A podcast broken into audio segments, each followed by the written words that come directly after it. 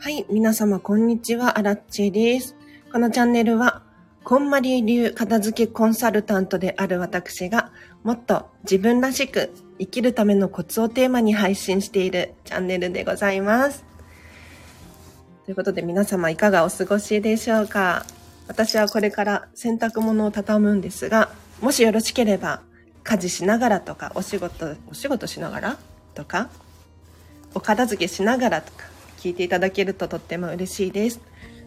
もしね、質問等があれば、コメントで教えてください。私はね、今日、もうね、大変だったんですけれど、朝起きて、起きてというのかなあの、寝違えてて、しかも尋常じゃないくらい寝違えてたんですよ。もうね、起き上がるのも大変だし、寝返り打つのも痛いし、どうしようかと思って朝5時くらいかな、目が覚めて。で、もう少し寝たかったんですよ。でも寝る姿勢が見つからなくても本当に大変だった。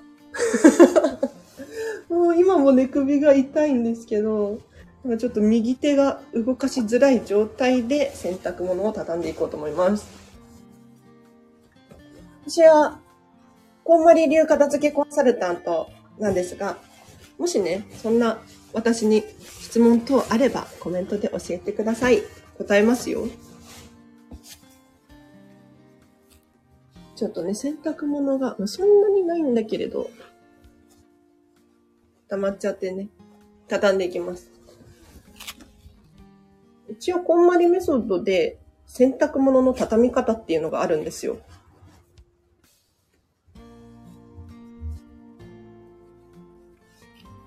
これはあくまで一例として皆さん聞いていただければなと思うんですが、特徴的なのが、畳み終わった完成形の状態。これが、長方形。つるんとした長方形になるように畳みましょう。なのでね、あの、よくありがちなのが、お店屋さんに並んでいる状態のイメージで畳む。で、お家でそれを収納しちゃう。で、これ、一見いいように思うんですが、何が起こるかっていうと、見た目はね、確かにいいかもしれないんですよ。柄がわかりやすいとか。ただね、収納力で言うと、全然違いますね。こんまりメソッドで畳むと、つるんとした長方形に最終的になるんですけれど、さらにね、特徴的なのが、そのお洋服自体が自立するんですよ。伝わるかなこれ。自立する。立つんですね。なので、引き出しの中に立てた状態で収納することができる。そうすると、どこに何が入ってるのか一目瞭然ですし、取り出しやすくてしまいやすい。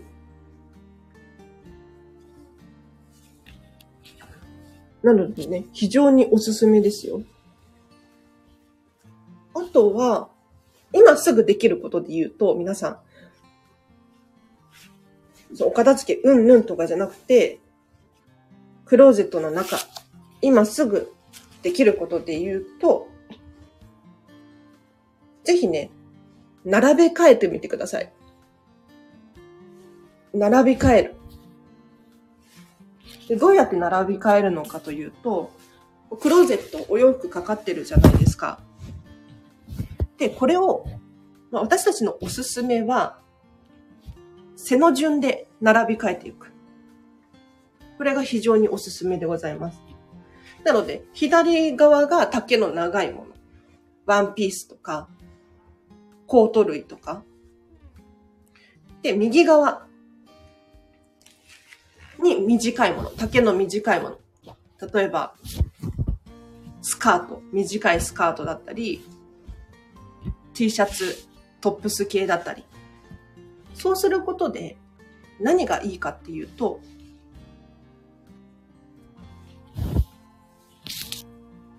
見た目もスッキリするんですが、さらにね、短いもの同士で集めてあげると、クローゼットの中に空間が生まれるんですよ。短いものばっかりの真下っていうのは空間になるので、そこに収納ボックスを入れたりとかすることもできますよね。なので私たち、これ、右肩上がりとかって 呼んでますけれど、ぜひ皆様、右肩上がりのクローゼット、目指してみてください。でこれはね、あの、みんながみんなそうしろって言ってるわけではなくて、それも一つの手ですよとお伝えさせていただいております。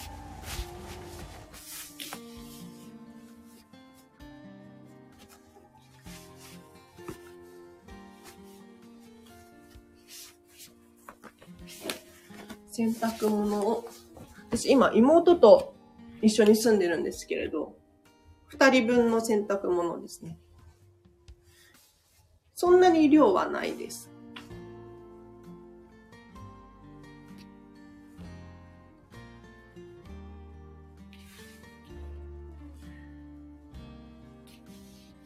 もし、こんまりコンサルタントに質問などありましたら教えてください。答えていきます。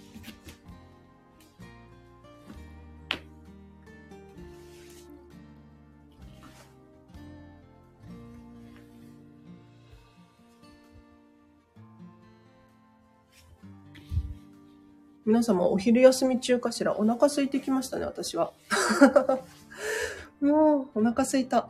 これ畳み終わったら何か食べようと思います。昨日ね、ようやく私の大好きな春キャベツを入手したんですよ。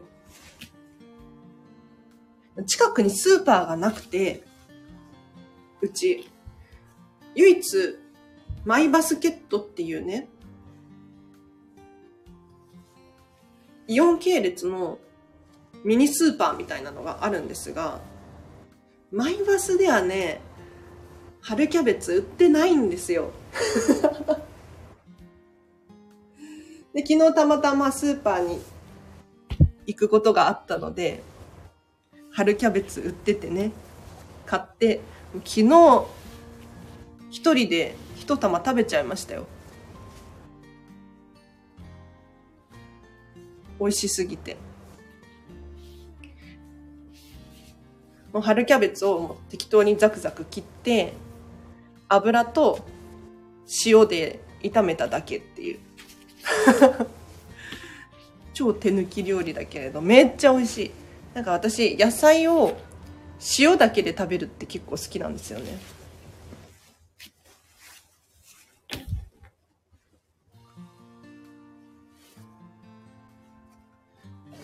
あんまり調味料系加工されたもの？とか使いたくなくて でも塩だけであんなに美味しかったら、それでいいじゃんとかって思ってね。だって調味料とかも、買い揃えるとね、すごいたくさんになっちゃうじゃないですか。でお料理好きの人だったらね、それが見てるだけでも嬉しいっていう状況かもしれないんですけれど、ちょっとミニマリスト的には、あの あんまり嬉しくなくて、塩だけでいいなら塩だけがいいみたいなね。すいません。いや、これはあくまで私の価値観なので、もう、あの、理解されなくても大丈夫って思ってますから。あ、こんなものかな。洗濯物畳み終わりました。ありがとうございます。で、私、妹の分も一緒に洗濯物畳むんですけれど、これね、妹のやつは畳んだら、私はもう何もしないですね。放置。いててて。あ寝違えたところが本当に痛い。人生でこんなに寝違えたことないくらい寝違えて、本当に痛かった。すいませんね、私の愚痴を聞いていただいて。そ寝違えって本当に痛くて。今も痛いんだけれど、朝の5時の痛みに比べたらマシになりましたね。うん。寝違えたらあれなんですって。安静にしとかなきゃいけないんだって。知ってるよって。あんまり寝違えないから知らなくてなんかちょっとストレッチとかしちゃいそうですよね。だけれど動かさない方がいいらしい。湿布買おうかな。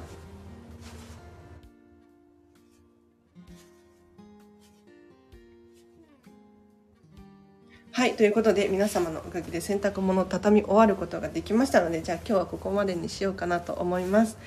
あの、ぜひね、こんまり洗畳み方とかで検索すると出てくるんじゃないかな。あの、私のスタイフ仲間、こんまり仲間で、YouTube をやられている山本麻子ちゃんっていう方がね、洗濯物畳み動画っていうのをめちゃめちゃいっぱいアップロードしてるんですよ。なので、これどうやって畳むのっていうものがあったら、検索していただくと出てくるかもしれないです。本当にね、たくさんいろんなもの畳んでくださっていて、ジーパンもそうだし、T シャツもそうだし、スカートもワンピースもタオル類とか靴下とかね。こうやって畳むんだよっていう。分かりやすいですよね。あの畳み方って人それぞれだと思うので私はあのギチギチにこうですっていうのは言いたくないんですけれど。でもねあくまで一例としてあそうやって畳めばいいのかもしれないってなんかちょっと嬉しくなりません？なので、こんまりメソッドで畳む際は、ぜひ、つるんとした長方形になるように目指して畳みましょう。あでは今日は以上です。皆様お聴きいただきありがとうございました。じゃあ今日の後半もですね、皆様ハピネスを選んでお過ごしください。あらちでした。バイバーイ。